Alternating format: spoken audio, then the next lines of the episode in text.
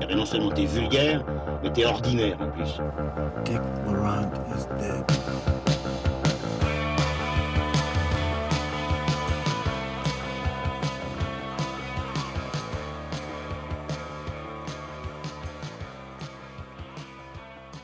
Bonjour ou bonsoir à toutes et à tous, euh, chères auditrices et chers auditeurs. Bienvenue dans ce nouveau numéro de transmission, le 38e épisode. Aujourd'hui, je suis encore une fois bien entouré avec Manuela à ma droite, Hello Olivier. Julien Rombaud devant moi Salut Olivier. et Lucien Alflands qui est là à ma gauche. Salut les gars. Alors aujourd'hui, un programme chargé. On a quatre films au programme et non des moindres, puisque on va parler dans l'ordre du cas Richard Jewell, le film de Clint Eastwood. On enchaînera avec Une vie cachée de Terrence Malick. Puis il y aura le film Uncut Gems qui est sur Netflix. Et euh, on finira par Les Enfants du Temps, le euh, film animé de Makoto Shinkai. Mais vous l'avez réclamé à corps et à cri, chères auditrices, chers auditeurs. On va commencer aujourd'hui avec un jeu. Ouais. Le jeu s'appelle Mon Clint, ma bataille. Oula. Alors, vous allez prendre. J'ai préparé quatre petits papiers, messieurs. C'est pas très radiophonique Olivier ça. Non, ouais, non, je sais. Mais alors, alors, euh, Lucien, Lucien commence. Alors, il a pris son papier. Vas-y, Lucien, lis-moi ce qu'il y a dedans. Année 80, 4 sur 7. Ça veut dire que Clint a réalisé sept films lors des années 80. Tu dois trouver quatre films qu'il a réalisés dans les années 80. Ah. Euh, C'est chaud. La relève, c'est les années 80. Non. Euh, euh, L'homme des hautes plaines, c'est fin 70. Euh, Non, c'est pas un film avec un orang-outan, je te rassure. Non, et c'est pas un film non plus qui se passe au, au Tibet?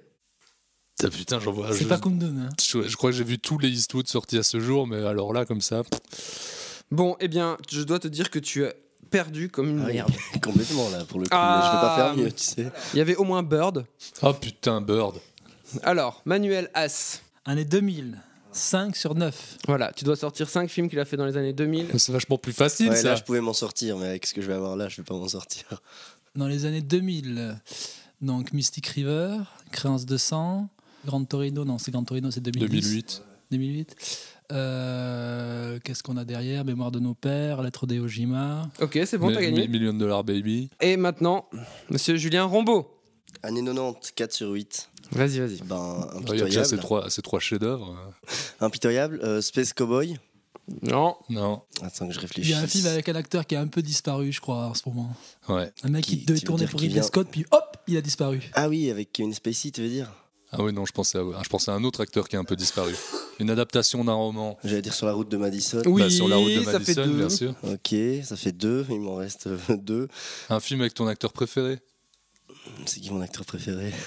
Russell Crowe. Non, mais même genre. Euh, Un, un autre Kevin. ah, Kevin Bacon? Non, Kevin qui? Costner.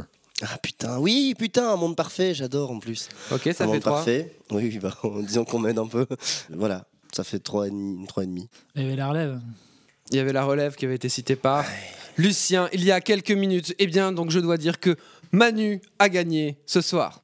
Et pourquoi donc ai-je commencé par ce jeu si amusant? Parce que on va commencer tout de suite sur le nouveau film de Clint Eastwood, le cas Richard Jewell. Let's get a new tape going. All right, Richard, here's what we're going to do. We need a voice exemplar. I want you to say into this phone there's a bomb in Centennial Park. You have 30 minutes.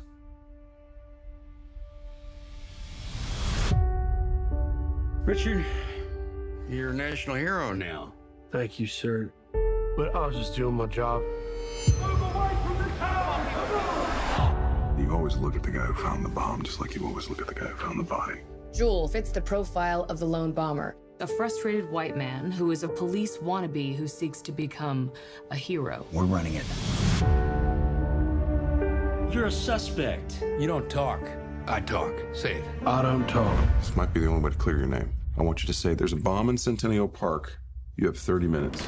À 89 ans, Clint Eastwood a donc encore réalisé un nouveau film, son huitième sur la décennie 2010, après Au-delà, J. Edgar, Jersey Boys, American Sniper, Sully, le 15h17 pour Paris et La Mule, dont on avait parlé ici. Cette fois, le scénario du film est écrit par Billy Ray, scénariste du dernier Terminator Dark Fate. Un scénario inspiré d'un article titré American Nightmare, The Ballad of Richard Jewell, écrit par Mary Brenner pour Vanity Fair.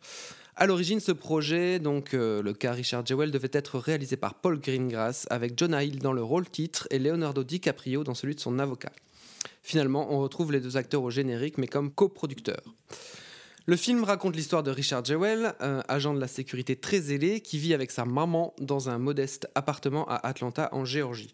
Le film se déroule lors des Jeux Olympiques de 1996. Un soir, alors que Richard surveille un concert en extérieur, il porte son attention sur un colis qu'il juge suspect. Grâce à son intervention, un périmètre de sécurité est dressé autour du colis piégé et le pire est évité lors de l'explosion malgré de vie à regretter. Dès lors, les médias vont élever Richard au rang de héros local avant un violent retour de bâton lorsque celui-ci est suspecté par le FBI d'avoir tout manigancé. Euh, Richard Jewell est interprété par Paul Walter Hauser, repéré notamment dans Aitonia en 2017, mais aussi Katie Bates dans le rôle de sa maman, Sam Rockwell dans celui de son avocat, Olivia Wilde en journaliste entreprenante ou encore John Hamm en inspecteur du FBI. La photographie est signée du Québécois Yves Bélanger qui a travaillé avec Jean-Marie Vallée, Xavier Dolan ou déjà Clint Eastwood sur La Mule.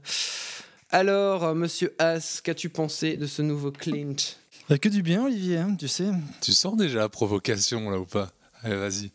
C'est un film qui s'inscrit complètement dans la continuité de la filmo récente de, de Clint Eastwood sur les héros ordinaires de l'Amérique, à la fois parce qu'il il s'inspire à nouveau d'une histoire vraie, à nouveau il questionne la frontière en- entre l'homme et son statut de héros, ce qui peut l'apparenter à celui qu'on avait chroniqué euh, ici à Transmission, c'est qu'effectivement on est face à deux personnages qui vont passer du statut de héros à celui de suspect. Mais pour le coup, la nouveauté dans ce film-ci, c'est un personnage qui est d'une certaine façon prisonnier d'un certain idéal et d'une image de l'Amérique qu'il a et qui va finir par le desservir. C'est un portrait d'un homme qui va peu à peu être amené à comprendre que son patriotisme, l'amour de son pays, va pas obligatoirement de pair avec un respect aveugle des institutions. Donc voilà, et c'est aussi, je pense, euh, une des premières fois que je vois ça chez Eastwood, un grand film sur la frustration. Cette reporter qui est en quête d'un scoop, euh, qui est frustré de ne pas avoir son scoop. Ce- cet agent du FBI qui est frustré parce qu'il doit, surveiller un parc et en plus il rate son moment de gloire qui est de déjouer un, attentat. Euh, et ils vont appliquer en retour cette grille de frustration au personnage de Richard Jewell et euh, construire un personnage qui ne serait que frustration non suspicieux, alors qu'en fait ils ne font que projeter leur frustration sur ce personnage-là. Très bien, merci Manu. Bah, je, je suis plutôt d'accord avec ce qui a été dit. Je trouve qu'il y a une très belle première scène qui est un peu un, modèle narratif de comment introduire deux personnages, comment les, présenter sans que ce soit euh, too much, appuyé, trop, bien expliqué, c'est bien joué, c'est bien écrit. Je trouve que très vite on est en empathie avec les deux, personnages principaux. En fait, je trouve qu'il y a une, fluidité narrative dans, le film. Je trouve que évidemment, que tout est très bien mis en scène et que ça avance, mais voilà, je, me- posais juste la question, euh, justement par rapport à ce que tu disais, c'est-à-dire ce lit, par rapport à ce qu'on vient de voir, etc. Et je me dis, tiens, est-ce que effectivement ça s'inscrit dans la lignée?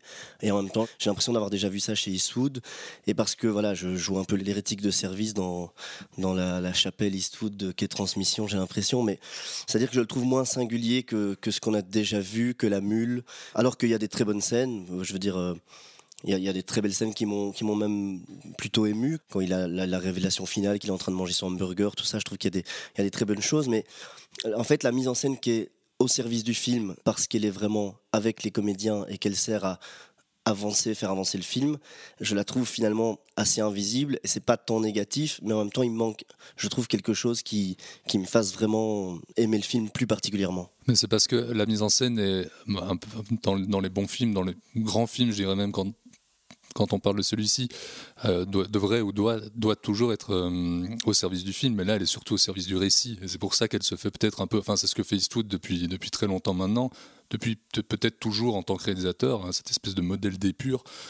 Euh, moi, ce qui m'a surtout impressionné dans le film, c'est en effet cette, euh, maîtrise du récit qui, qui arrive à faire exister à la fois ces personnages, comme tu le dis, presque en deux plans à chaque fois, mais aussi euh, à questionner un, rapport triangulaire entre humanité, justice et autorité, comme ça un peu, et comment, et comment ces, trois, ces trois points se, répondent, se, rejoignent et, se renvoient la balle même à certains moments. Euh, et je trouve que la manière dont il traite ça est vraiment euh, vertigineuse. Euh, comment il va questionner euh, l'amour filial, la, candeur de ce personnage, euh, l'amitié qui naît de rien, mais aussi le rapport au pouvoir, à l'autorité qui va changer, qui d'abord transforme un personnage, mais qui va aussi changer au fur et à mesure du film.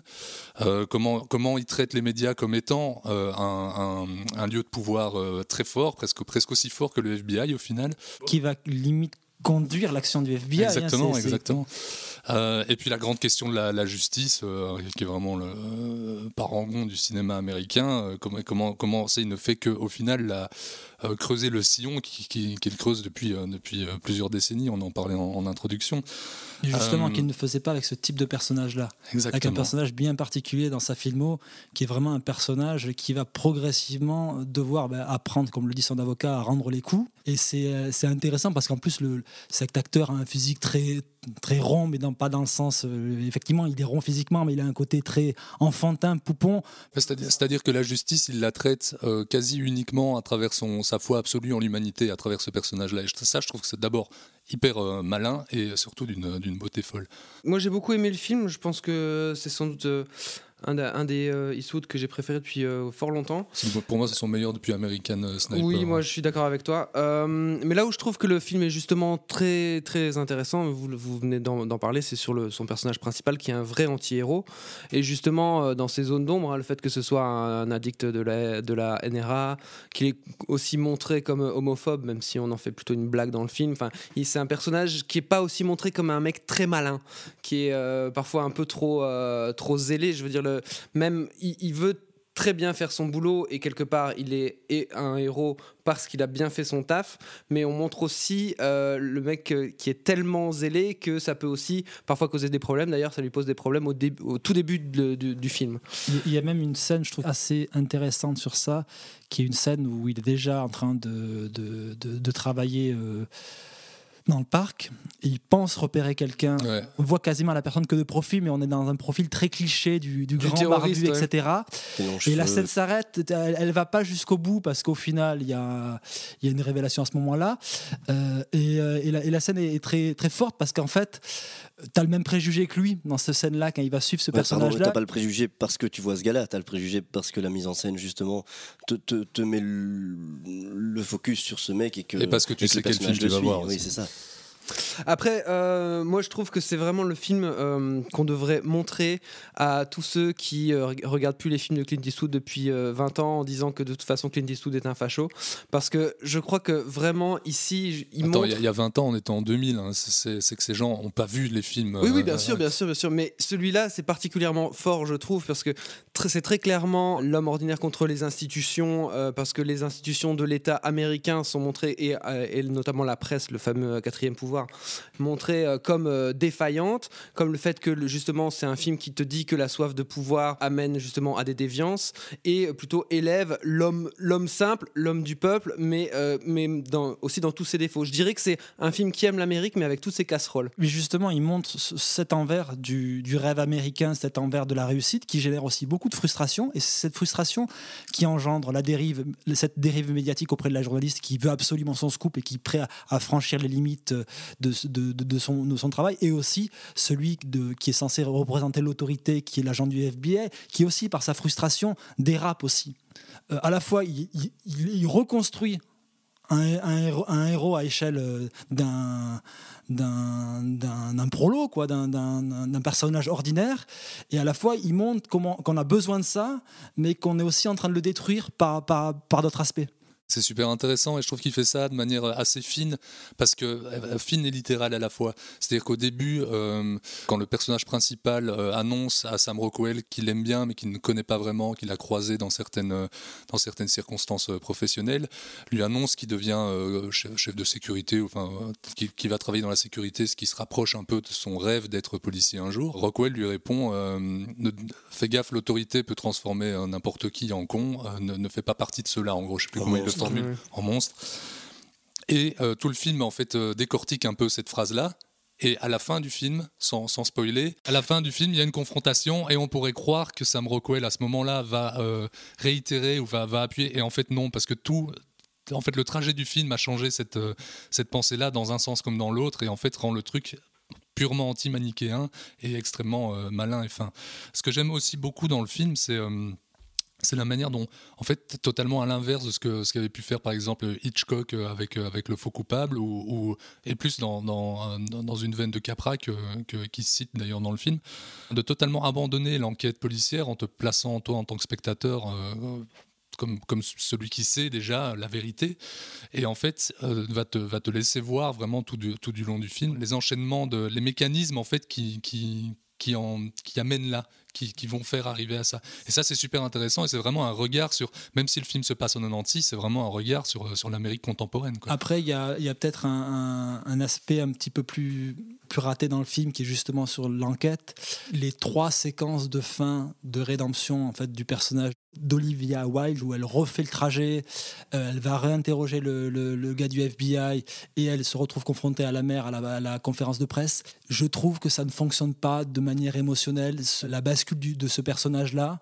Alors je pense que le, film s'est beaucoup fait attaquer par, euh, par la manière dont il dépeignait ce personnage-là, pas forcément sur ces scènes-là aux États-Unis. Je pense qu'il y a une, une problématique qui qui est, liée au décès de ce personnage-là, la, la, manière d'en fait de à la fois de d'en faire un portrait assez dur au, départ et de lui offrir une porte de, de sortie qui ne s'accorde peut-être pas forcément avec celle du personnage. Je serais peut-être un tout petit peu moins dur, euh, un, tout petit peu moins dur que toi. Moi, en fait, cette scène-là m'a touché, mais en fait, ce qui la déforce, je crois un tout petit peu, c'est qu'elle arrive vraiment en en, en miroir d'une scène de bravoure de Cathy Bates qui pour le coup est vraiment touchante, très émouvante. Et en fait, le virement idéologique de Olivia Wilde qui arrive à ce moment-là euh, est, est peut-être un peu déforcé émotionnellement parce qu'en face, il y a, y a, y a, y a parce qu'il n'est pas, traité. Il n'est pas traité. Pas traité. Je pense qu'il est traité avec des grosses pincettes il, du fait, traité, du, du fait qu'on qu est sur une histoire vraie et qu'il y a cette problématique vis-à-vis -vis de ce personnage-là, l'avoir dépeint d'une certaine manière au départ et d'essayer de lui offrir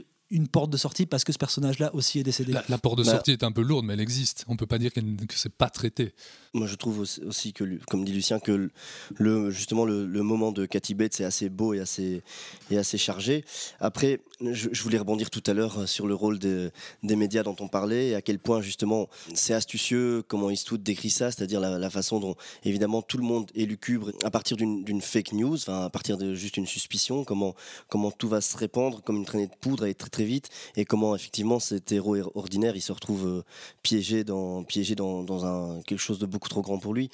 Mais c'est là que je parlais tout à l'heure dans la première intervention de Sully, c'est-à-dire que du coup un peu provocateur à deux balles, je demandais mais c'est quoi la parce que moi je vois une variante de Sully euh, donc je, je, me disais il n'y a pas vraiment de renouvellement dans le thème sauf que je trouve le, le, film ici beaucoup plus efficace parce que son héros justement par ses carences et par le fait qu'il soit trop gros trop trop trop un peu ignorant des choses etc fait qu'on est plus en empathie avec lui. Mais quand je disais je vois pas ce que ça apporte en plus à la film bah, de Clint Eastwood. la, la différence avec euh, lit c'est que dans lit le le thème qu'il y avait, c'était quand même un moment, cette idée de cette toute confiance entre en, en la machine, en, en, le système, face à, à, à l'humain. Et c'était quand même tout l'enjeu de, de, ce procès, de ce procès de la scène finale, qui était de dire euh, oui, euh, vous pouvez faire confiance à ces machines pour précalculer tous ces trajets-là, euh, vous oubliez le facteur humain.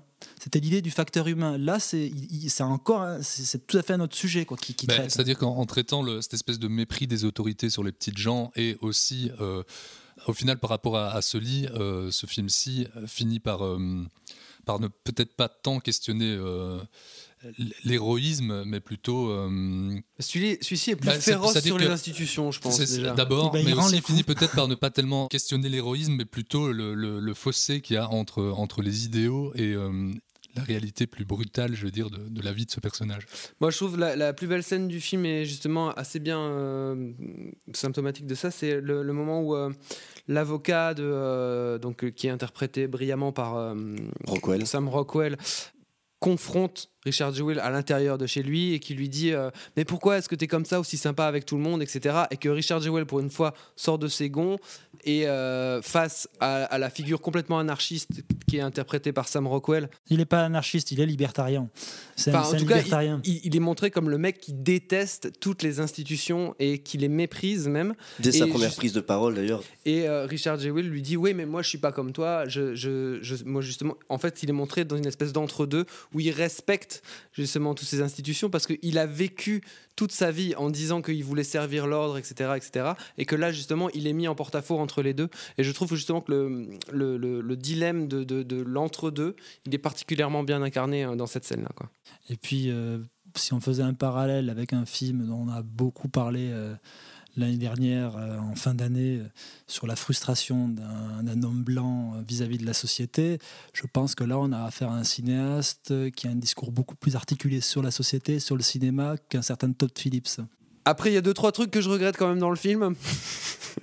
La Macarena Je suis pas super fan de l'utilisation de la Macarena, même si ça a le mérite d'ancrer le film dans une époque. Et pourtant, et, et euh, je- d'ancrer dans le personnage, dans le côté un peu médiocre de John Hamm en train de surveiller ce, ce pauvre truc. quand, quand je parlais de construction de personnages euh, en quelques plans, là on est en plein dedans et la Macarena aide à ça. Alors Ouais. après qu'on n'aime pas le morceau, c'est une autre question. non, mais c'est par pas contre, ça. Justement, tu, si tu l'aimes pas comme John film. Hamm qui a pas envie d'être là à ce moment-là pour se retrouver avec des gens en train de danser la Macarena à côté de lui, tu vois. Et ça permet aussi, ben, c'est exactement ça, c'est vraiment la volonté première du film. Et, euh, et ça questionne aussi. Moi, il y a un truc, je me suis posé la question, je te coupe vite fait, mais c'est Euh, le- pas vite fait. C'est la, c'est la- la musique. euh, Très vite fait. La musique de euh, Sandoval, je crois qui en fait, c'est un truc qui m'hallucine chez les grands metteurs en scène, les grands cinéastes, les grands auteurs.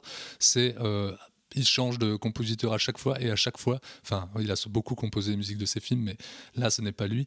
Et à chaque fois, c'est quand même une musique purement eastwoodienne, c'est-à-dire c'est c'est des gens qui arrivent à, à- dont, dont, dont l'œuvre même déteint sur les sur sur, ses- sur leurs collaborateurs. Et je trouve la musique très bien, très bien utilisée. Et, euh, et pourtant, on pourrait croire, si on, ne- si on ne voyait pas le nom de Sandoval au générique, que, que, c- que c'est une musique d'Eastwood. Et d'autre part, je, je suis pas fan non plus du, du rêve en mode flashback. de- Je suis d'accord. Là, pour le coup, je te l'accorde. Et Il enfin, est je comprends pas. Enfin, ça me dérange pas trop dans le film, mais je comprends pas très bien euh, quelle est sa, la volonté du metteur en scène quand il euh, s'attarde sur les personnes qui sont effectivement décédées euh, dans le dans le dans l'attentat. C'est-à-dire qu'il y a plusieurs scènes qui sont quand même assez insistantes sur le sur euh, une mère et sa fille qu'on voit qui vont se faire prendre en photo, etc. Et qui sont pas décédés dans Qui l'attentat. ne sont pas décédés en plus. Ah non, je pense la mère, à mon avis, il y a un Non, des non, deux non, personnages. non, Non, la, la mère est blessée, mais on la voit vivante après. Oui. Ah ok, moi je pensais qu'on la voyait plus ce ce personnage-là. Et enfin bon bref, il y a autre chose moi qui me, qui me dérange, enfin qui, me- qui me questionne dans le film, c'est la manière dont, en tout cas dans, les pre- dans la, le- la scène de l'attentat, il va s'attarder sur des personnages euh, même pas secondaires, plutôt tertiaires. À un moment il y a un très long plan sur un père de famille qui filme avec son caméscope le, le- le- les événements. Il y a, on, on s'attarde assez longuement sur euh, une mère et sa fille qui se prennent en photo et je comprends pas très bien Ben, quelle est l'intention derrière À mon ça. sens, c'est c'est pour ancrer encore plus dans une banalité, dans le quotidien, dans- dans- de, de, de, de surtout pas rentrer dans un geste héroïque à ce moment-là.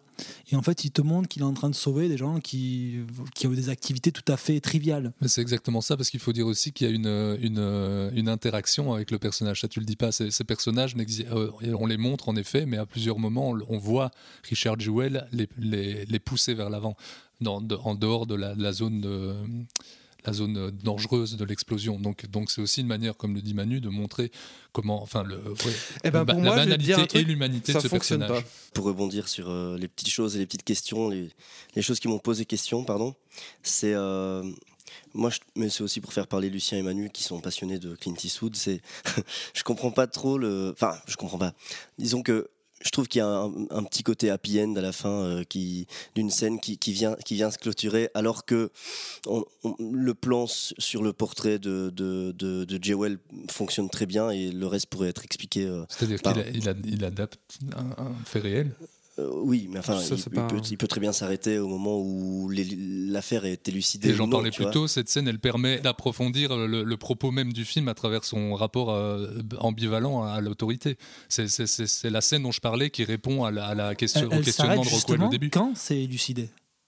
Elle s'arrête pas avant, justement. Oui, mais du coup, c'est là que ça peut paraître trop clair. C'est-à-dire qu'on a l'info qui a l'air d'être très claire. Effectivement, on n'a pas la phrase qui dit c'est élucidé, et donc il va, te, il va te montrer un plan à la fin où ils vont se retrouver pour, pour se dire qu'effectivement c'est réglé et bien réglé. Et qu'il a besoin de ça. Tu peux imaginer qu'après une campagne de 80 jours, 88 jours où tu es passé pour un- le suspect numéro un d'attentat, c'est pas juste avec une rétractation du FBI qui ne te considère plus comme une cible euh, qui que, que ton nom, est, que ton nom lavé. toujours comme coupable. Qu'on- que ton nom est lavé, il faut aussi qu'un autre Ouais. nom soit apposé par-dessus le tien, euh, parce que justement, il remplace le sien à ce moment-là dans l'histoire. Et puis d'un point de vue plus méta, je vais dire, euh, on vient, de- on vient de parler de, du rapport très intelligent qu'a le film, euh, enfin du regard très intelligent qu'a le film sur les médias, et puis on- euh, sur les fake news, etc., dont tu parlais tout à l'heure, et puis on irait lui reprocher de ne pas te développer le, le fait jusqu'au bout. Ouais, je peu- comprends ce que tu dis, mais pour moi, c'était, pour moi, c'est déjà clair dans la scène d'avant. C'est je. Pour moi, c'est c'est pas déjà. clair, c'est jamais dit. Tu peux pas le savoir si t'as pas lu d'article. Enfin, je veux dire, c'est c'est aussi simple que ça. C'est-à-dire, si, tu- si tu n'as pas cette scène-là, tu ne peux pas le savoir. Si, si tu n'as Oui, mais pas, si tu n'es pas déjà du au courant point, de l'histoire. du point de vue de la mise en scène, où on, on est, on sait très bien que c'est pas lui qui l'a fait de Ben base. oui, mais c'est justement ce que je disais, c'est que le, le film ne fonctionne que sur le mécanisme qui amène à. Et pour amener à, il faut aller jusqu'à A. Voilà. Très bien, merci messieurs. Je propose qu'on enchaîne tout de suite avec le film de Terrence Malick, euh, Une vie cachée. Remember the day when we first met? I remember that motorcycle, my best dress. You looked at me, and I knew how simple life was then.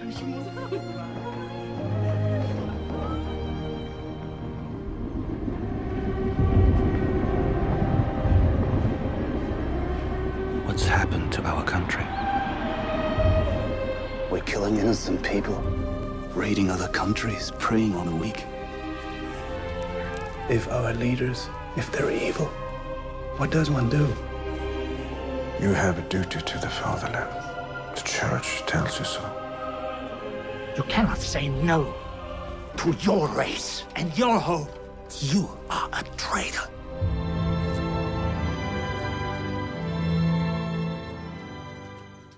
Dixième long métrage de Terrence Malick, mais son sixième en dix ans, Une vie cachée devait longtemps s'intituler Radegund, du nom du village du nord de l'Autriche dans lequel il se déroule. Le réalisateur américain installé au Texas en a écrit le scénario, renouant avec une forme légèrement plus linéaire, on va en parler je pense, que dans ses trois précédentes fictions, soit À la merveille en 2012, Night of Cups 2015 et Song to Song 2017 dont nous avions parlé ici. L'histoire est en effet assez simple et s'inspire de faits réels. À la fin des années 30, Franz Jagerstätter semble couler des jours paisibles dans sa petite exploitation agricole avec ses trois filles, sa belle-sœur et son épouse Fanny qu'il aime éperdument. Et Fanny le lui rend bien d'ailleurs. Malheureusement, le ciel s'obscurcit. Lorsque Franz va suivre une formation militaire de courte durée, il entre en forte contradiction avec les idées du Troisième Reich. De retour au village, il ne peut feindre de soutenir l'effort de guerre, son cœur et sa morale lui interdisent, et ce malgré les pressions des autres villageois et même du clergé local. Plus tard, Franz est appelé au front, il devient alors objecteur de conscience et sera emprisonné. Franz Jägerstätter est incarné par August Dill, acteur allemand vu dans Inglorious Bastards de Quentin Tarantino ou dans Allié de Robert Zemeckis ou même plus récemment dans Kursk de Thomas Winterberg. Sa femme Fanny est jouée quant à elle par l'Autrichienne Valérie Pachner qui fait elle aussi une carrière austro-allemande pour le moment au cinéma, à la télévision et surtout au théâtre. On retrouve aussi dans de petits rôles, notamment Bruno Gantz, Franz Rogowski, qu'on a vu dans Happy End, Douloureux Souvenir, ou euh, Phoenix de Christian Petzold, ou encore Mathias Schoenaert. Mais Happy End était un douloureux souvenir. C'est ce que je disais. À noter que pour ce nouveau film, Terrence Malick ne travaille pas avec son chef opérateur habituel Emmanuel Lubezki, avec lequel il collaborait depuis Le Nouveau Monde en 2005. Il est ici remplacé par Jörg Widmer, qui fut un collaborateur de Lubezki. Il travaille en numérique et quasi exclusivement en lumière naturelle. Alors, c'est donc euh, Lucien, un, un- un amateur de Terrence Malick, qui va commencer sur le film. Un de ses apôtres. Un passionné. Mais ouais, c'est du, c'est du Malik en plein, donc c'est brillant. Mais euh, peut-être pour la première fois chez Malik, j'ai eu un, un problème avec euh, quelque chose qui ne m'a même pas gêné dans des films que j'aime moins que celui-ci, que sont les trois films précédents. J'ai eu un problème avec euh, ce, maniérisme qu'on pourrait appeler presque du, naturalisme expressionniste, du vraiment du naturalisme du geste expressionniste de l'image. C'est peut-être lié, comme le disait Oli en intro. Widmer est, un, excellent directeur photo, là n'est pas la question, mais je pense que Lubeski n'a pas son pareil pour aller dans ce, type d'esthétique-là. Et à plusieurs reprises dans le film, ce que je n'avais jamais ressenti chez Manic, j'ai vu la caméra. Donc ça a pu me sortir à certains moments du film. Et j'ai aussi eu parfois l'impression que, en fait, Malik était tellement génial, tellement brillant, que par sa mise en scène, il arrive euh, par les détails, par les gestes manuels qui sont ceux du travail, qui sont ceux de l'affection, qui sont ceux du, de la communication. À travers toutes ces choses-là, il arrive à, à traiter son sujet de manière extrêmement euh, efficace, visuelle et euh, directe. Et j'ai parfois l'impression que hum, dans ce film-ci, à, deux tiers du film, il a fait le tour de son sujet et que le, dernier tiers ne sert presque que à euh, aller au bout de son histoire. Et donc j'ai peut-être un peu moins d'intérêt parce qu'on sait où elle va se terminer cette histoire, on s'en doute. Après, hum, la forme est brillante, les questionnements qui développent euh, sont vertigineux, euh, mais on, y reviendra pour moi en tout cas, qui suis pas du tout un admirateur de Malik, que j'ai même, même un peu lâché depuis 2005, euh, qui est Le Nouveau Monde, je trouve que le film est plus centré, plus épuré, plus clair dans ce qu'il raconte que, que, que, ce que j'ai pu voir jusqu'alors, que en tout cas Song to Song, que j'avais vraiment pas du tout aimé. Je trouve que une figure récurrente de, de ce qu'il y a souvent chez Malik, qui est la voix off. Il s'inspire des textes, euh, des lettres que vont s'écrire les deux amants. Et je trouve que, c'est, hum, que du coup, ça a plus de sens et que ça fonctionne mieux. Et je trouve que le décor du village est particulièrement bien exploité. C'est vraiment entre montagne et ciel, entre ciel et terre, et donc ça exalte vraiment l'espèce de valeur spirituelle que, que là, ici, euh, Malik essaye de, chercher. Donc en fait, en gros, dans ce film, il va chercher quelle est la, part spirituelle dans l'amour, entre l'amour entre euh, Fanny et Franz. Et, ça va plus loin que ça aussi. Enfin, pour moi, c'est ce que j'ai vu. Excuse-moi, je suis un peu limité.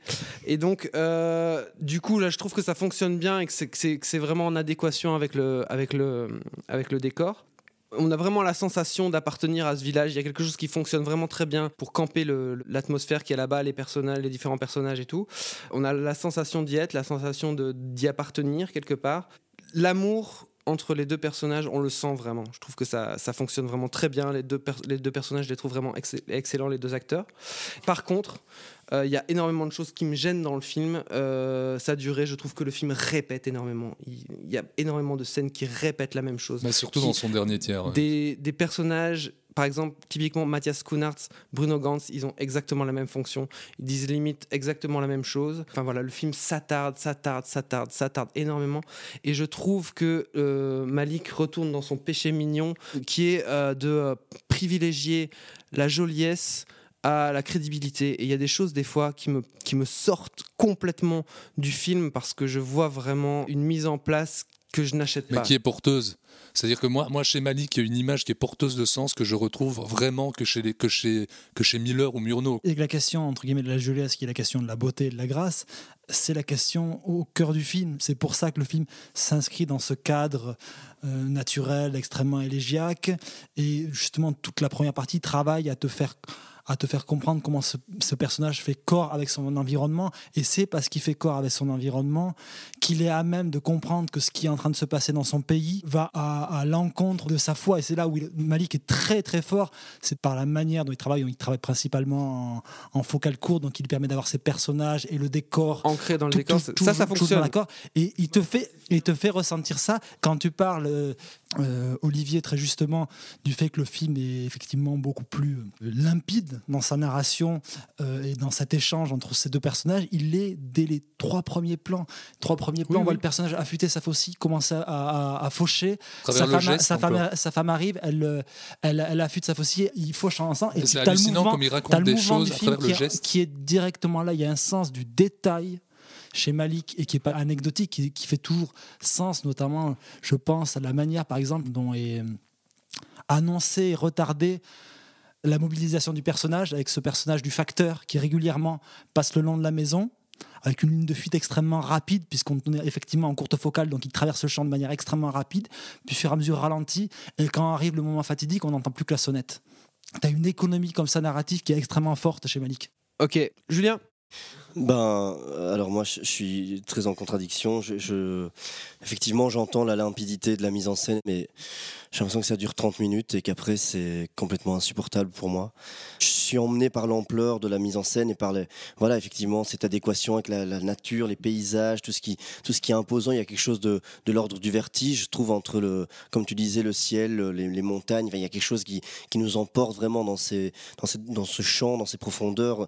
Euh, voilà, une espèce de symphonie euh, pastorale, visuelle. C'est très fort, mais vraiment, alors pour le coup, je trouve que ça, que ça s'enferme très vite et que le film, comme tu le dis, euh, Olivier, répète pendant deux heures euh, quelque chose qu'on a compris pendant une heure. Ce qui m'embête, c'est que cette forme, pour moi, prend vraiment le pas sur. Euh, alors on va pas être d'accord, mais prend vraiment le pas sur, le, sur ce qui est de l'ordre du jeu, que les personnages n'existent très peu, à, part le personnage Qu'est-ce que tu appelles le jeu?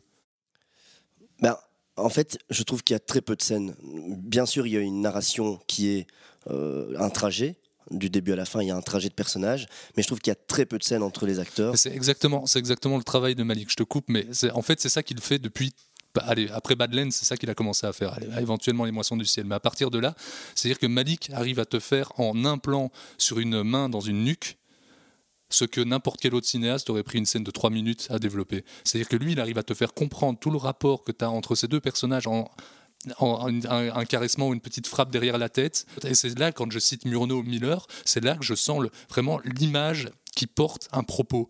Et ça, je trouve qu'on ne retrouve ça que chez les, enfin, chez les génies, vraiment.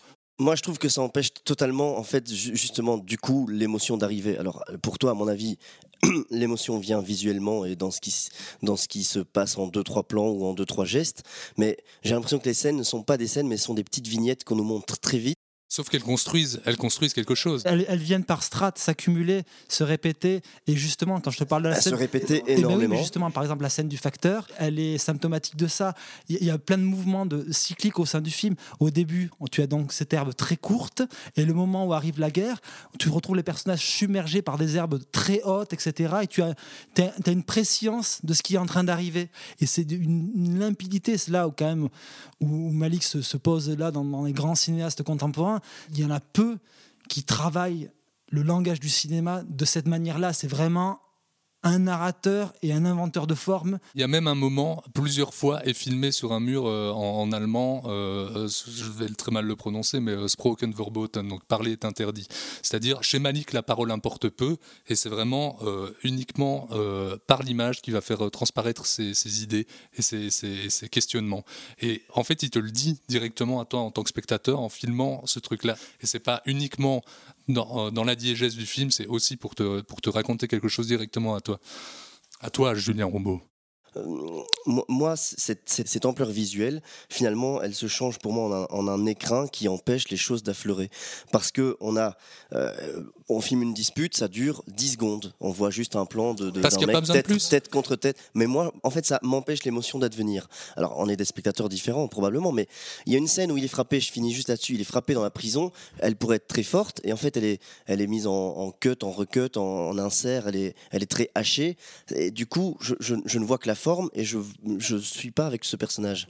Mais je pense que, après, c'est un positionnement effectivement de spectateur que tu as. Je pense que si tu t'abandonnes au film, tu te laisses emporter, c'est un film aussi qui, te demande de, de, lâcher prise et d'être dans l'ordre de la sensation. Si tu t'arrêtes à cette idée, je n'ai qu'un instant fugace de, de, ça, effectivement, tu vas être frustré parce que tout le début du mmh. film, et je pense en plus toute l'installation du, du film, te demande ça, d'embrasser la nature comme le personnage l'embrasse. Et en plus, c'est un film qui est extrêmement clair parce que très tôt, tu sais ce qui va définir le conflit du personnage qui va être le fait que effectivement il ne pourra pas transiger sur ça. Je comprends ce que tu dis Julien, euh, je comprends ta frustration euh, du fait de, ne pas avoir de vrai, enfin quelque part euh, des, enjeux complexes qui peuvent se nouer dans une scène avec deux personnages et d'avoir une, une, vraie scène construite, voilà et en effet, ici, il fonctionne différemment parce que c'est en effet une accumulation. Je suis pas exactement d'accord, Lucien, quand tu dis qu'il dit plus avec une main sur une nuque que, que euh, une scène de 10 minutes dialoguée euh, chez Bergman. Moi, je suis pas d'accord avec ça, mais euh, Je parlais pas de Bergman. mais enfin voilà, je, je trouve que c'est autre chose. C'est un, c'est un autre niveau de narration et c'est juste deux choses qui sont qui sont différentes. Après, ce que je disais, c'est que quoi. juste moi, quand je vois euh, la nana qui se sert de son métier à tisser et que je vois très bien qu'elle sait pas s'en servir, ça me sort du truc. Quand je vois la nana qui Parce que euh, Oli- parce qu'Olivier sait très bien comment on se sert d'un métier à tisser. eh ben, détrompe-toi. Ce qui me dérange, c'est l'empilage. Enfin, justement, là, ça fonctionne par couche, mais pourquoi est-ce que des fois, t'as 15 fois la même couche, quoi? Le fait qu'on la rejette dans le village, putain, euh, c'est bon, on a compris, quoi. Et après, elle, elle est quand même sympa, elle donne quand même des, des choux raves à sa voisine qui est plus euh, pauvre qu'elle. Ok, putain, on l'a compris aussi, quoi. Ça dure, ça dure, ça dure, ça dure, ça dure, et on te le redit, et on te le réexplique, et on te le réexplique. on te le Franchement, réexplique pas, on te le montre. On te le On réexplique te le pas. montre, Ouais, on te le on- montre on- beaucoup, on beaucoup, te le beaucoup montre quand beaucoup, beaucoup, Mais beaucoup, parce beaucoup. qu'on exemple, brasse beaucoup. large et qu'on essaie de, de traiter des, des- des sujets qui vont un peu loin. Alors oui, je suis d'accord, il y, a- il y a certaines choses sur lesquelles il revient. Et comme je disais dans, dans- dans mon introduction, ça ne me dérange pas du tout, en tout cas dans les deux premiers tiers du film. Sur la fin, j'ai l'impression que tout ça ne tient plus que de la narration, ce qui n'est pas inintéressant évidemment au cinéma, mais peut-être ici me, parle moins. En tout cas, c'est moins ce que j'attends du cinéma de Terrence Malick. Après, c'est quand même dingue comment, comment il arrive justement avec peu de paroles et euh, à travers l'action et l'image à te questionner toi en tant que spectateur sur qu'est-ce que sont les idéaux, euh, à quoi servent-ils, euh, sinon à ta propre intimité. Il questionne cette intimité idéologique-là, mais aussi euh, euh, à travers le politique, à travers le religieux, il va questionner le, libre- arbitre et les conséquences que ça a sur le monde, sur nous. C'est quand même assez vertigineux. Et il va citer, il va convoquer tous les plus grands penseurs euh, de, de Camus par, par, l'absurde, à, Nietzsche, à, à Lévinas ou à Heidegger pour la, droiture morale, pour le, côté du martyr, sur, sur, les questions de qu'est-ce que représente, qu'est-ce qu'est le mal, ainsi que tous les rationalistes. Il va te faire euh, dialoguer ces images à lui avec les, images de Leni Riefenstahl sur du bac. Dans, dans l'histoire du cinéma qui fait ça, il y en a peu. hein. En tout cas, on, on parle beaucoup de, paroles épurées, du fait qu'il n'y a pas de dialogue. Il y a quand même aussi des choses qui sont justement très fortement assénées, comme j'ai noté des phrases, il y a tout un, un- des, questions, les persécutés ont-ils atteint le royaume, Euh, ton Dieu est cruel, etc. Il y a tout un passage comme ça. C'est très sentencieux et pour le coup, euh, a priori, c'est pas si sentencieux que ça. C'est des questionnements a priori. A priori, Ok. a priori, Est-ce ce que que ces questions n'arrivent pas par elles-mêmes dans, dans ce qui se passe dans, dans tout- le- Je pense que tout le film est tout un cheminement de par son effet de répétition, d'empilement, de par sa longueur, et qu'il t'amène aussi à te questionner sur toi-même jusqu'où tu serais prêt à aller? En tout cas, jusqu'à 2h56. Putain. Ben moi, j'ai honnêtement, euh, c'est 2h56 que je n'ai pas vu passer parce que je, je trouve que c'est un film effectivement totalement sensitif. C'est un film qui est en 3D, que sans, sans 3D, je veux dire, tu, tu es complètement immergé dans, dans ce monde-là. Et c'est. Oui, ça, ça fonctionne. Encore une fois, on en revient à dire qui fait ça actuellement?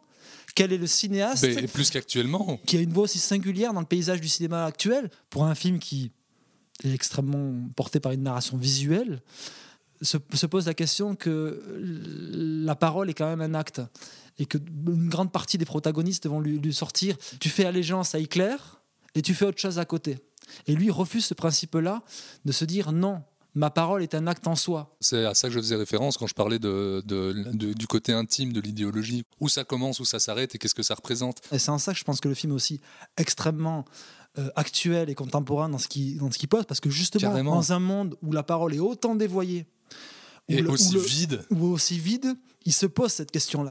Et aussi comment en fait la, la- la- la conscience dépasse le simple euh, exercice de la réflexion, et particulièrement dans un cadre euh, assez violent comme celui de, de la guerre, enfin quand on te demande quelque, un, un choix aussi radical. Et ça je trouve ça super intéressant parce que c'est- ténu comme questionnement, mais c'est mais, mais c'est un questionnement que moi je ne m'étais jamais posé par exemple. Super les gars. Et euh, est-ce que vous pouvez m'expliquer pourquoi euh, les matons aboient en allemand et sont montrés comme des espèces de chiens fous de Tex Avery euh Alors pe- petit petit rappel, je pense que c'était en train quand même de, de- de faire quand même une réduction à nominem sur ça, c'est que il n'y a pas que les, les matons qui sont en train d'aboyer en allemand. Régulièrement, le, le film mélange l'allemand Le- et l'anglais. le Et maire c'est autrichien justement- aboie aussi. Et, et c'est et c'est justement. Oui, mais et il c'est parle juste- aussi fréquemment en anglais. Oui, mais pas tout le temps. Et justement, dans le caractère justement sensitif du film, c'est qu'à des moments, tu n'as pas besoin de comprendre ce que les gens disent. C'est le, son, l'intonation des voix qui compte.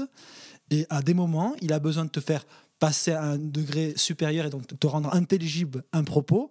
Et on passe à l'anglais. Et est-ce que tu est-ce que tu reproches ça euh, au temps d'aimer, au temps de mourir de, de, de Douglas Sirk ou à n'importe quel autre film hollywoodien qui utilisait exactement les mêmes procédés? Euh, je pense pas avoir vu quelque chose d'aussi quand même euh, appuyé Tranché. et euh, je me demande ce qu'on pense en allemand en fait. En fait, j'entends les, les arguments de, de sensitif et de se laisser abandonner de Manu quand j'ai pris la parole tout à l'heure. Je, trou- je trouve ça bien, mais en fait, il est quand même des gens, enfin, il existe des gens, justement, qui n'en ont pas envie de se laisser abandonner parce qu'on est aussi, bon, peut-être. Amené- si on, si on rentre dans une salle de cinéma en refusant de s'abandonner au film, je pense qu'il vaut mieux pas franchir le pas. Bah, euh, c'est juste, c'est juste qu'à partir du moment où, j'ai la sensation que c'est impossible de s'atta- de s'attacher à quelconque personnage parce qu'il n'a aucune substance, parce qu'il n'existe pas, parce qu'il y en a qui, arrivent pour nous dire une phrase qu'on ne les a pas vus avant, qu'on ne les revoit plus après ou pratiquement, je peux pas, je ne peux pas être avec eux. C'est-à-dire que ça participe à quelque chose de généralisé qui est que, euh, c'est ce que je disais tout à l'heure, ils n'ont pas de substance. On, demande, de, suivre des choses qui passent et qui, qui fuient l'écran, en fait. Je ne sais pas comment expliquer ça. C'est, j'ai l'impression pendant deux heures de voir quelque chose de, de doloriste qui s'étend, qui dure, qui dure. Alors là, pour le quelque coup, je suis pas chose- tout à fait d'accord sur le, sur le dolorisme du truc. C'est aussi, je trouve, un très très beau film d'amour et qui par, par instant peut, par instant peut être d'une, d'une légèreté. Je trouve qu'il y a des instants de grâce lumineuse qu'on la voit légèreté, rarement. elle est là pendant 30 minutes. Après, il y en a, elle n'existe Elle plus. existe quand même à certains moments et elle revient euh, dans- à travers des, des- Mais il reste 2h30. Très bien, merci messieurs. Je pense que nous sommes irréconciliables. Donc euh, je pense qu'on va aller faire euh, chacun notre petit euh, podcast de notre côté. Manu et euh, Lucien iront faire mission et nous on fera trans. Ce sera beaucoup plus rigolo.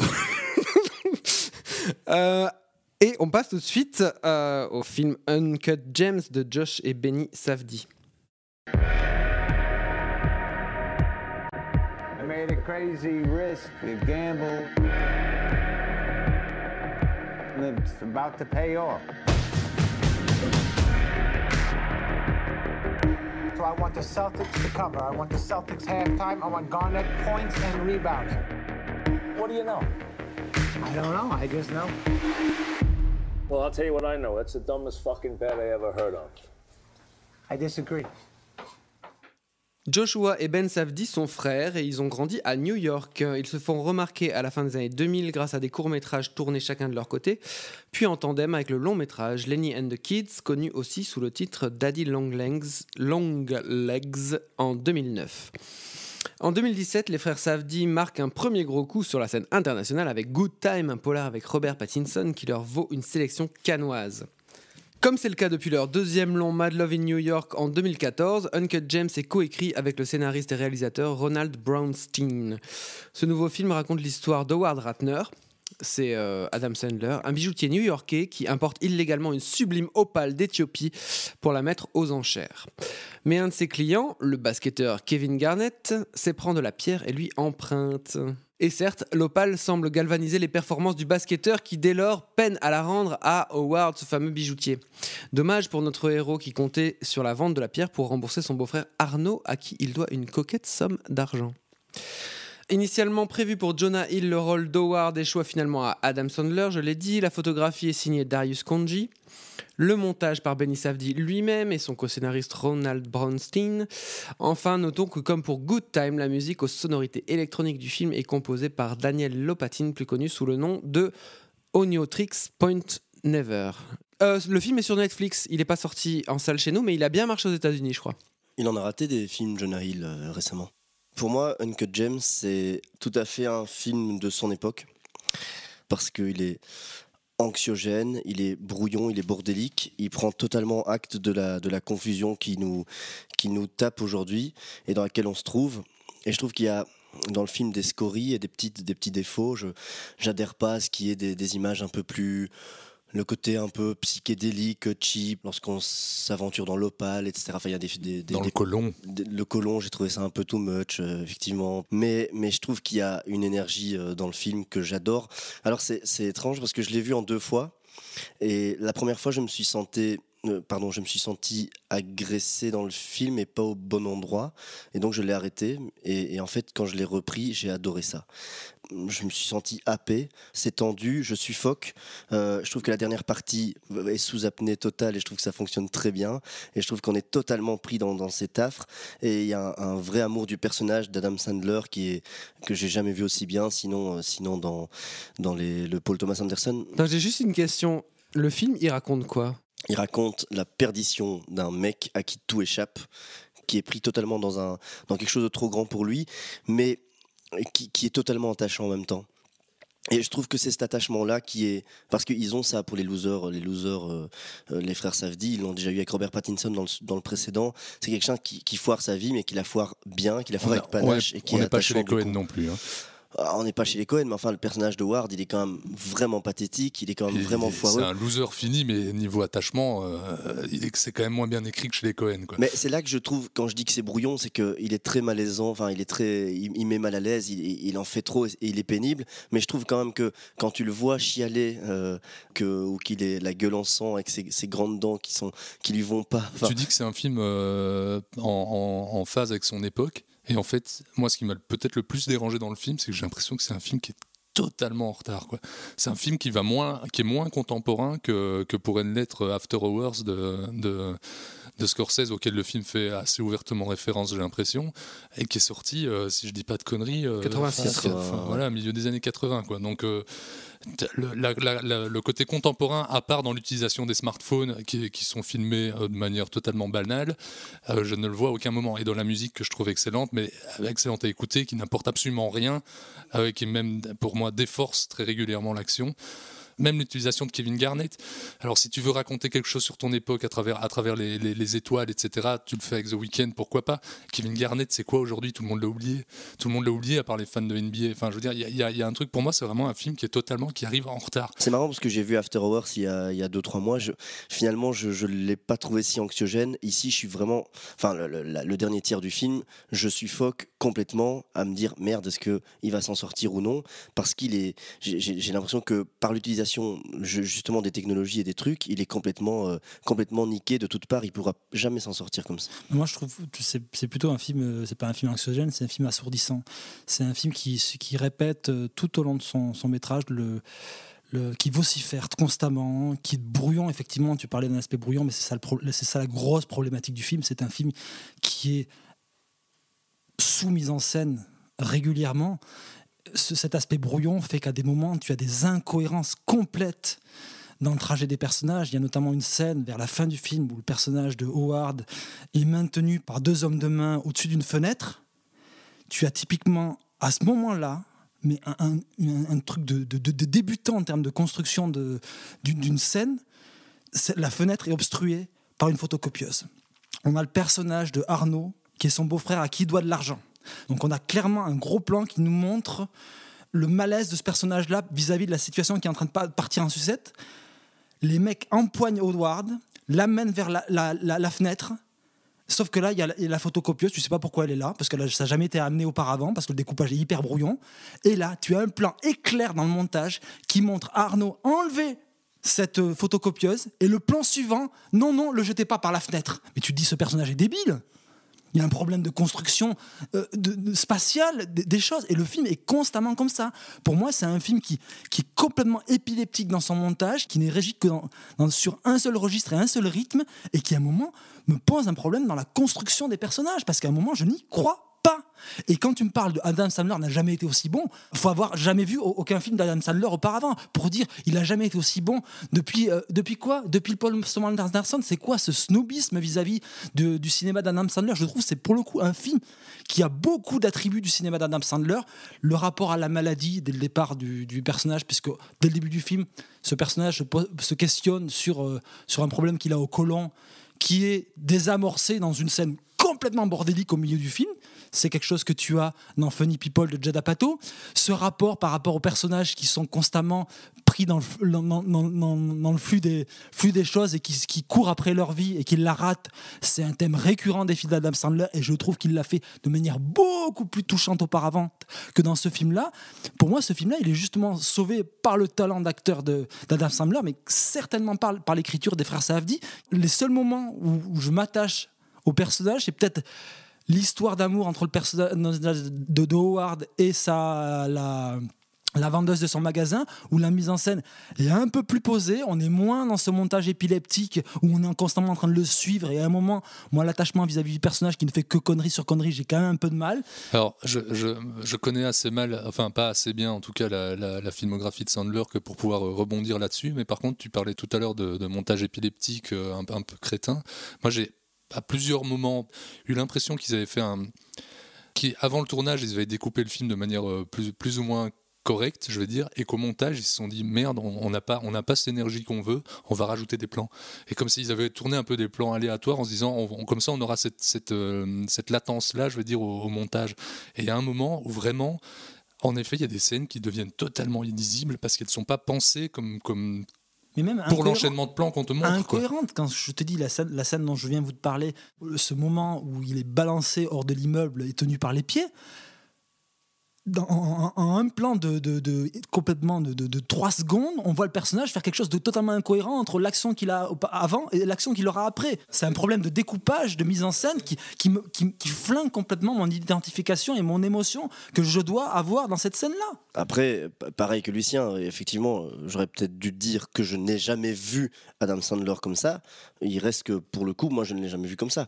Et je crois que c'est justement parce que il y a en plus de, de ce que j'ai pu voir dans, dans ses précédents films, moi, euh, une, une, couche bien plus dramatique et bien plus euh, perdue, perdue de ce qu'il est. donc, moi, moi, je suis absolument pas d'accord vis-à-vis de ça. Quand je parle de snobisme, je m'adresse pas à toi, mais c'est en général sur le, la réception du film où tout d'un coup, euh, bon, il y a peut-être la campagne des Oscars qui, qui a joué sur ça, euh, de, de, mettre énormément en avant le contre-emploi d'Adam Sandler.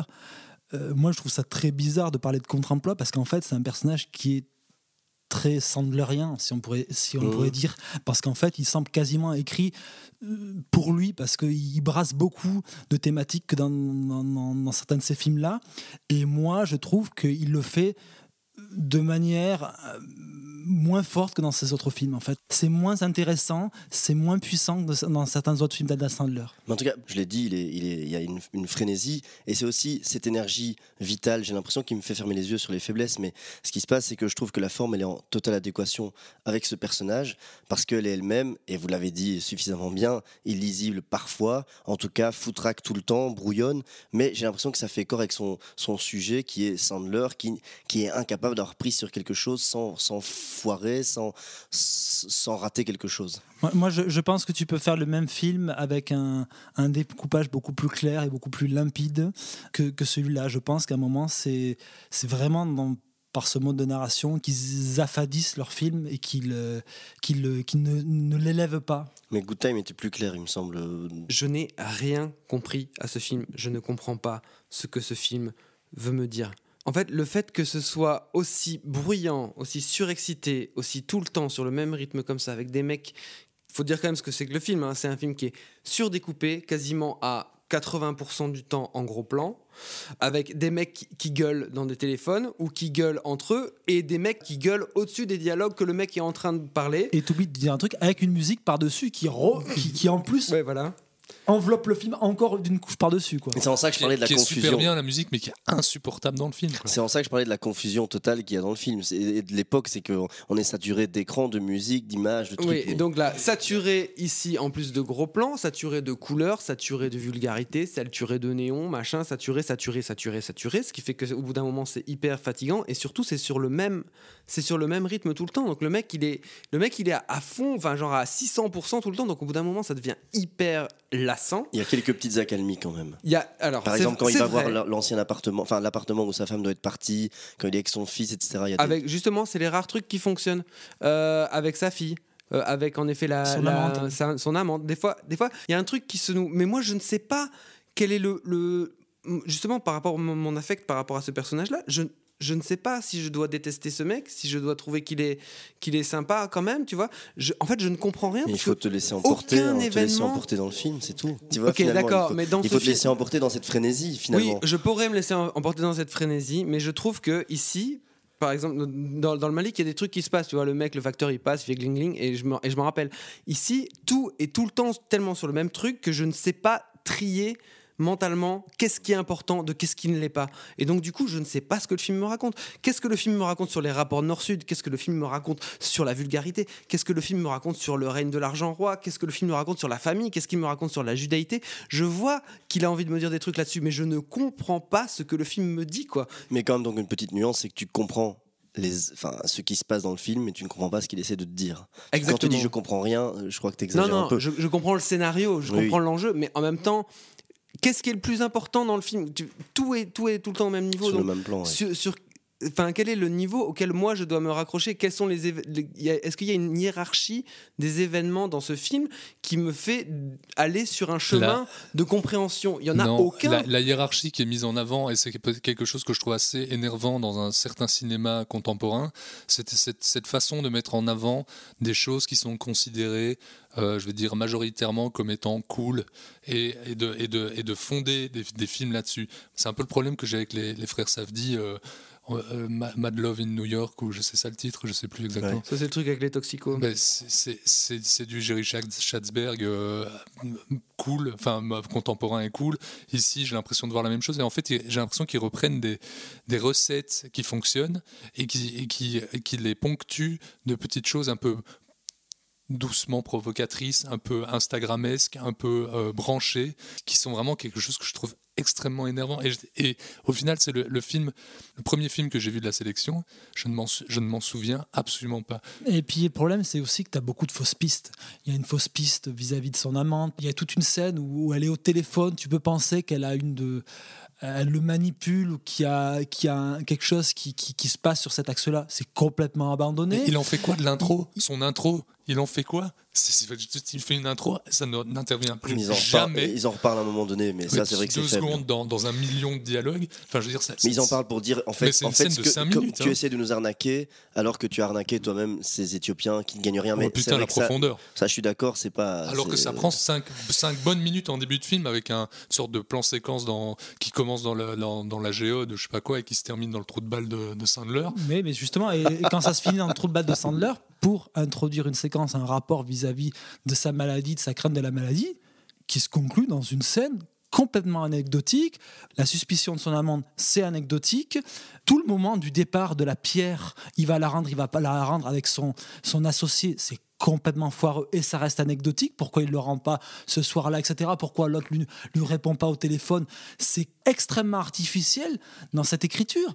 Et donc à un moment, moi, j'ai trouvé ça le, film assez pénible. Je me suis raccroché au moment de calme, le- une petite séquence, un moment en famille, une séquence avec sa, sa- sa- son amante, la scène effectivement avec sa fille, les moments un peu plus apaisés. Mais sinon, moi, je, moi j'ai un problème vis-à-vis d'un film où constamment je me fais agresser et en plus où euh, je ne vois pas du tout ce qu'il y a de neuf ou d'intéressant qui me raconte, qui n'a pas déjà été raconté mille fois. Non, non, mais je suis d'accord. Quand tu, dis pénible, je crois que le film n'est pas aimable. Je crois qu'il n'est pas aimant.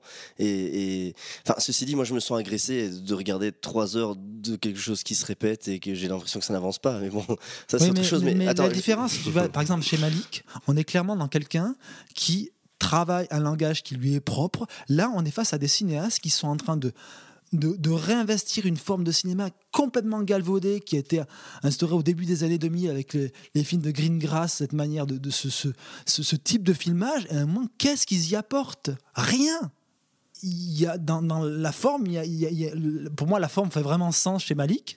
Il faut s'y fait abandonner. Là, la forme joue contre le film. Ça veut avoir le cadrage de Cassavetes que j'adore, ça veut avoir l'énergie dans le montage de Scorsese que j'adore, et au final, ça ressemble à, à du sous Greengrass. Après, ce sont, ses influences, ça c'est sûr qu'on peut pas lui enlever. Mais revenir sur ce que disait Olivier, sur ce truc qui t'échappe, j'ai l'impression que c'est vraiment le sujet du film et que cette effervescence, c'est dans des, dans des quartiers euh, de bijoutiers qui essaient de sauver leur peau, dans des mecs qui essayent de, de, faire du fric alors qu'ils sont réduits à, à, pas bouffer le soir. Je crois que ce tumulte, il, est, il prend part exactement dans, dans, dans, la vie de ces quartiers. C'est des mecs qui doivent mordre l'autre, qui doivent se gueuler dessus, qui doivent gueuler au-dessus des téléphones pour se faire une place. Et c'est comme ça que, enfin, j'ai l'impression que ça, peut marcher comme ça. Et dans une ville comme New York, qui est complètement bordélique dans certains quartiers. Tu vas dans, dans, dans- tu vas dans des districts, tu piges absolument rien parce que tout le monde est en train de voyager, tu- tout le monde est en train de gueuler, d'essayer de te vendre des trucs, d'essayer de te répondre.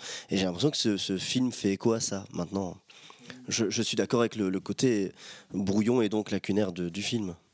On est irréconciliables ce soir. Attends, il reste le Makoto Shinkai. Oui, très bien. Et maintenant, un peu de douceur et de J-pop dans la vie, même s'il pleut beaucoup et que peut-être le film est plus triste qu'on ne croit. Euh, nous allons parler tout de suite des Enfants du Temps, le film de Makoto Shinkai.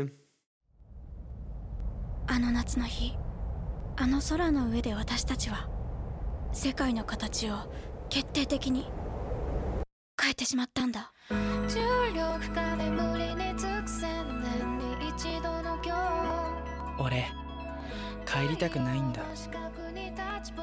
君家出少年でしょ。少年仕事探してんだろ？空は海よりもずっと深い未知の世界なんだってせーので大地を蹴ってここではない星へ100%の晴れ女 Né au Japon en 1973, Makoto Shinkai est un graphiste, écrivain et réalisateur d'animation. Les Enfants du Temps est son cinquième long métrage, si l'on compte le film à sketch 5 cm par seconde en 2007. Son précédent film, Your Name, en 2016, a été un succès historique au Japon, devenant le deuxième plus grand succès jamais enregistré pour un film d'animation, tout juste derrière Le Voyage de Chihiro. Le succès a également couronné ce dernier film en date, donc Les Enfants du Temps, que Makoto Shinkai a écrit et réalisé. La musique du film est signée par le groupe de pop japonais Radwimps. Qui avait déjà travaillé sur Yonam. Le pitch, c'est quoi? Donc, on est avec Odaka. C'est un adolescent qui arrive à Tokyo sans argent après ce qui semble bien être une fugue. Dans le bateau qui l'amène dans une mégapole cruelle, dangereuse et constamment sous une pluie battante, Odaka fait la connaissance de Keisuke, un journaliste un peu louche, pour qui il va bientôt se mettre à travailler. Lors de ses premiers jours, le chemin d'Odaka croise à deux reprises celui de la jeune Ina, une orpheline qui vit seule avec son petit frère. Ina confie à Odaka un secret, c'est une fille soleil. Donc en se concentrant, elle aide le soleil à percer les nuages pour provoquer des éclaircies et elle peut le faire sur commande, n'est-ce pas? Et comme Olivier est notre euh, nippophile euh, attitré de, de l'émission, Olivier va commencer sur ce film-là. Petite précision, les nippophiles sont donc les gens qui aiment particulièrement les tétons. Ah. Bon, eh bien Manu, c'est un très bon film, euh, voyons, c'est un très bon film. Le, son principal défaut, c'est qu'il ressemble excessivement à Your Name. Le point principal euh, narrativement du film qui m'a plu sont les personnages. Je trouve les personnages extrêmement fouillés, même surprenants. Ils ont des, arcs narratifs euh, vraiment complets. Euh, t'as le personnage principal de Odaka, mais t'as aussi donc Keisuke. T'as la, la nana qui bosse avec Keisuke, qui a aussi un personnage magnifique. La jeune fille Ina avec qui Odaka va, louer- va nouer des, une relation. Voilà, c'est vraiment son frère. Ouais, son petit frère. Il y a énormément de personnages qui sont vraiment très fouillés, très beaux. Je trouve qu'il y a une scène magnifique dans le film qui a l'air un peu de rien, mais qui est euh, juste une scène où il, il arrive avec euh, Ina et le petit frère de Ina à se réfugier dans une chambre d'hôtel. Et juste le temps d'une nuit, ils vont réussir à recréer comme une famille. Et euh, c'est vraiment assez beau avec les, les deux garçons. Enfin, il y a toute une histoire autour de la salle de bain, la fille qui se baigne d'abord, et puis les deux garçons qui vont y aller ensemble, etc. Deuxième point, c'est un film qui sait bien euh, alterner des moments d'apaisement, des, des moments étirés, comme par exemple la préparation d'un plat de nouilles, et des moments qui vont beaucoup plus vite. Euh, Shinkai, il a aussi un truc euh, où des fois il utilise des plans dans un montage très serré, comme un, un petit, euh, enfin un effet un peu subliminal qui va d'un coup réveiller l'œil du spectateur. Et c'est, euh, enfin voilà, il a, il a quand même une, une certaine magie au niveau de son, son montage, un- quelque chose de très particulier. Et aussi par moment l'utilisation de la 3D où il va accélérer le rythme un petit peu de, de certaines séquences. Par... Ça, visuellement, c'est dingue. hein. Je trouve le, le mélange entre, entre le, le- le dessin animé, entre guillemets, disons, classique et les, images 3D qui, qui se mêlent, qui permettent des mouvements de caméra qu'on voit jamais dans ce genre de truc. C'est absolument magnifique. Dernière chose, c'est que euh, Shinkai, en fait, on pourrait croire, vu le thème, que c'est quelqu'un qui va être très dans, une, dans la suite d'un manga mainstream, euh, on va être préoccupé très fort par des enjeux euh, climatiques, etc. Et euh, un certain animisme dans la continuité de euh, tous les mangaka qu'on connaît ici. Il l'est, mais il a aussi un ton très très particulier parce qu'il est presque parfois documentaire. Enfin, je veux dire, les vues de Tokyo, euh, on a vraiment parfois l'impression d'y être. Je- moi, je suis déjà allé à Tokyo. Des fois, il te fait des plans sur les distributeurs de canettes. Je peux te dire que c'est exactement les mêmes, exactement les mêmes marques, exactement les mêmes canettes. Et aussi, il a un côté un peu dur au début du film. Il y a, une histoire de prostitution, il y a une histoire de cruauté, il y a une histoire que lui, il, est, enfin, il a faim et on sent que, que, que la vie est dure, que le, enfin, je veux dire que la ville plutôt est dure pour euh, le jeune euh, Odaka. Et c'est un truc, c'est un ton qu'on n'a pas souvent dans ce type de film. Et puis, je trouve que le film, il a une morale finalement assez ambiguë. Oui, parce qu'on a beaucoup parlé du message euh, écologiste du film, et le film, je pense, est beaucoup plus ambigu dans, Ah, tout à fait. dans son propos, et c'est ça qui le plus rend ambitieux, moi, je dirais, Et-. Bah, mais il plus, est un plus, peu- mo- plus moderne, il est beaucoup moins justement. euh, Il n'est pas dans un- une forme de, de discours consensuel vis-à-vis de ça. Ah non, pas du Il- tout. Parce que en fait, malgré peut-être son discours écologiste qu'il porte, il le porte à hauteur de ses personnages et de ce que veulent vivre leurs ces personnages-là. Et c'est ça, je trouve, où, là où le film est assez fort. sur les dernières cinq minutes du film, il va quand même y avoir quelque chose qui va se passer euh, dans le récit. Enfin, je pense qu'il faut quand même pas trop dévoiler. Et c'est euh, un- une morale qui est, je trouve, assez euh, inattendue dans ce film. Ben ouais, mais inattendu. c'est pas- Aujourd'hui, on a parlé de, on a parlé de quatre films, dont, dont trois m'ont personnellement semblé vertigineux au- dans leurs propos.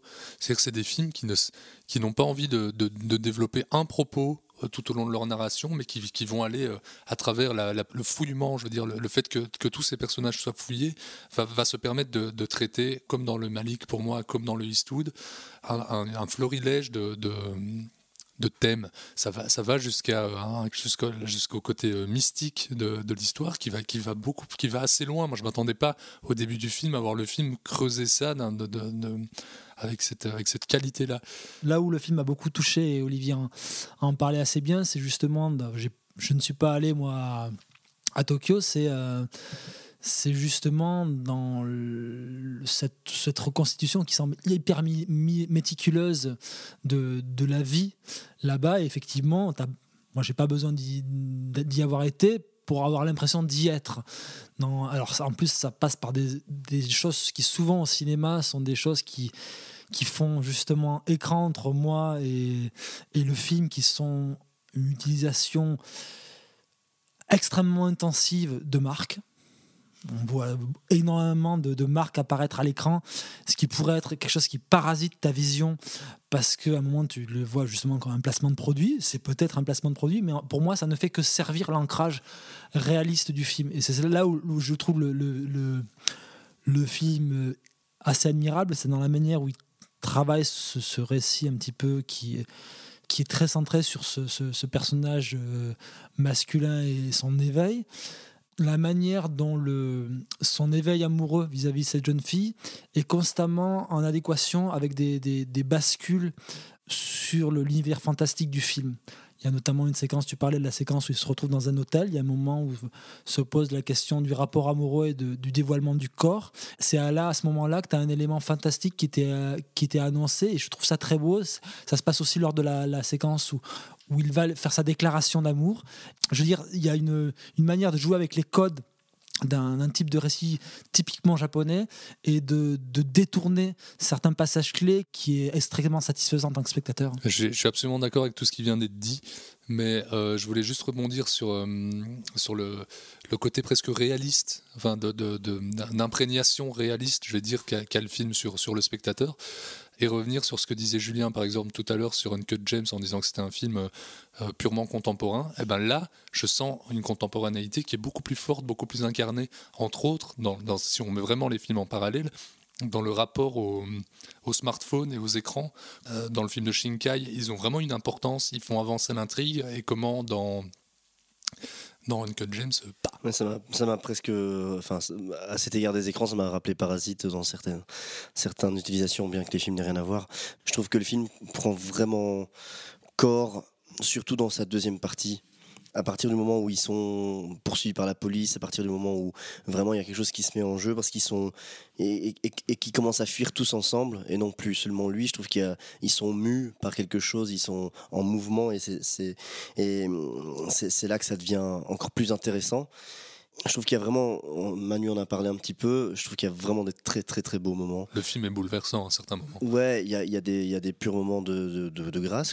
Quand, quand, quand elle se déshabille à l'hôtel, etc. Bon, je ne vais pas trop spoiler, mais qu'on qu'on voit ce qui se passe entre deux, je trouve ça très très beau. Et, et puis, c'est cette, cette idée de l'amour absolu que lui a. Par exemple, il fait cette course sur les rails que je trouve aussi très belle parce qu'il est omnubilé complètement dans, dans quelque chose. Il doit la voir, il doit la retrouver, il doit absolument la. Et je, je trouve ça assez, assez, assez fort.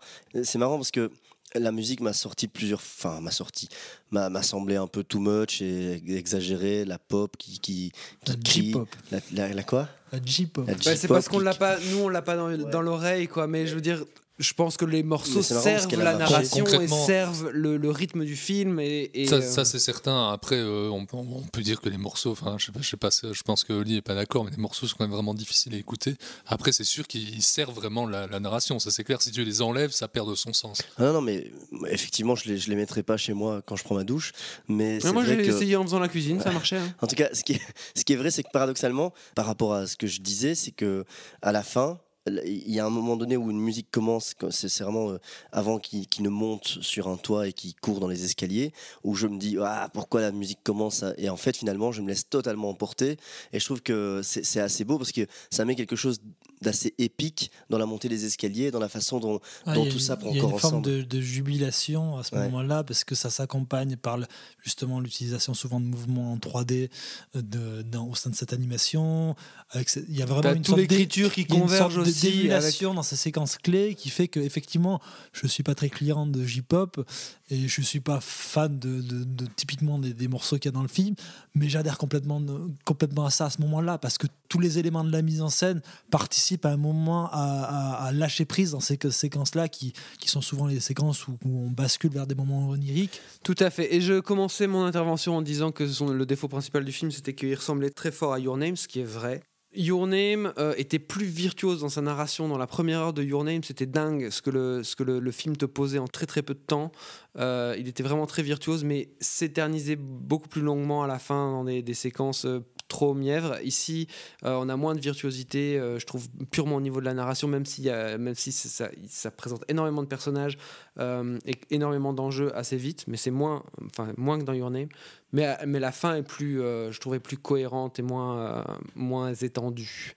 L'effet de l'absence de nouveauté qu'il y a dans Les Enfants du Temps vis-à-vis de Your Name joue un petit peu euh, contre le film. À- Mais- mais à peut-être que c'est un film plus abouti. Mais voilà, mais ça c'est quelque chose qu'il faudra voir avec le temps. Mais à soi aussi peut-être la place de Makoto Shinkai dans, dans, dans, dans ce que fait le, le, le cinéma animé euh, japonais actuellement. Je pense qu'il a quand même un challenge sur son nouveau film de pas refaire encore un film trop proche de ces deux-là. quoi. Mais Ouais, je pense mais il en avait fait d'autres avant qui étaient différents et qui étaient excellents aussi, Mais hein. justement, mais je pense que la question de Your Name qui a été un qui a été un succès monumental au Japon fait que effectivement peut-être que il y a un questionnement sur qu'est-ce qu'il va faire par la suite et que on est dans, un peu dans un entre-deux avec les enfants du temps, avec toujours ce- ce- cette voix très particulière qu'il y a dans le, dans le milieu de l'animation japonaise, mais effectivement avec des moments où tu as l'impression que pour le coup, là où dans ces autres films, il y avait vraiment une différenciation entre chacun de ces films et une évolution.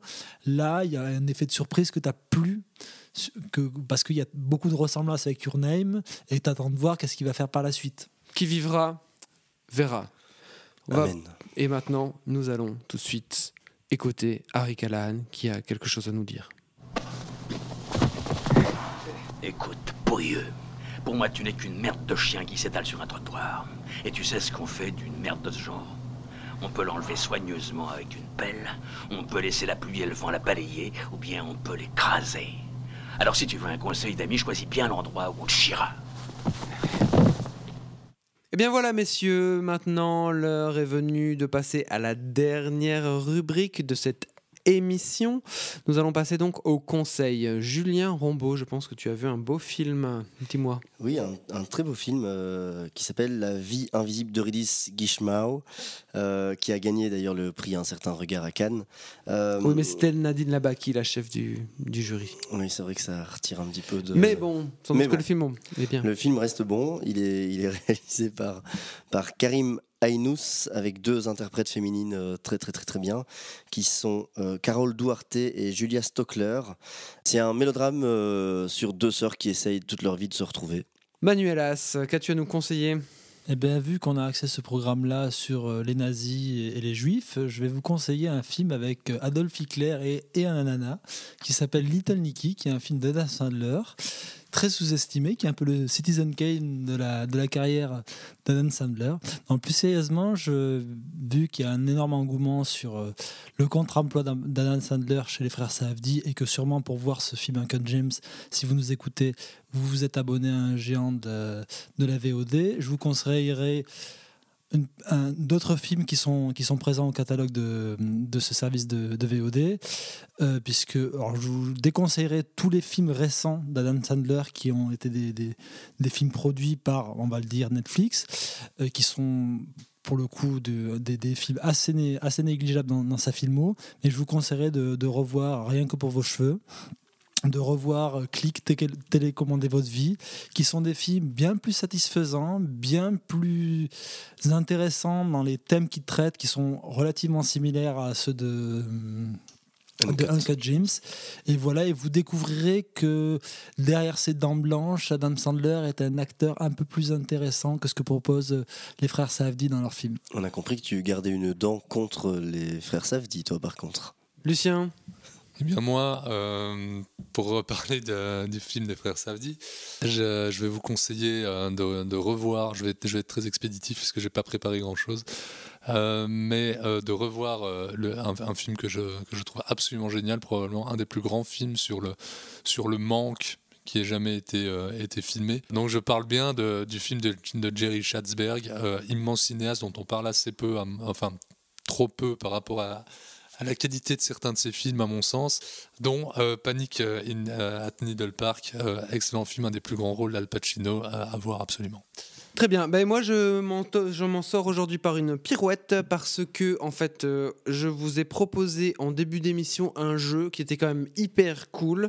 Donc, du coup, je vous, ai, euh, je vous conseille un film d'Eastwood par décennie. Donc, en 1976, José Wells, Hors la loi. Regardez ce film magnifique, euh, un western picaresque. Génial. En 82, regardez Honky Tonk Man, un des premiers films qui va développer, une, enfin, après Breezy, une veine beaucoup plus sentimentale chez Clint Eastwood. Euh, où il joue un joueur de country. En 93, les années 90 sont prolifiques. Hein. Il y a quand même sur la route de Madison, euh, impitoyable. Mais il y a un monde parfait aussi. Donc le film avec euh, le petit garçon déguisé en fantôme pendant tout le long du film, avec en filigrane l'assassinat de Kennedy. Super film. Et estimé dans les années 2000, L'échange, un film avec Angelina Jolie qui est un très beau film, très puissant et qui extrêmement est violent, avec des, séquences de, de mise à mort, malaise, les, mise à mort les plus malaisantes que j'ai jamais vues au cinéma.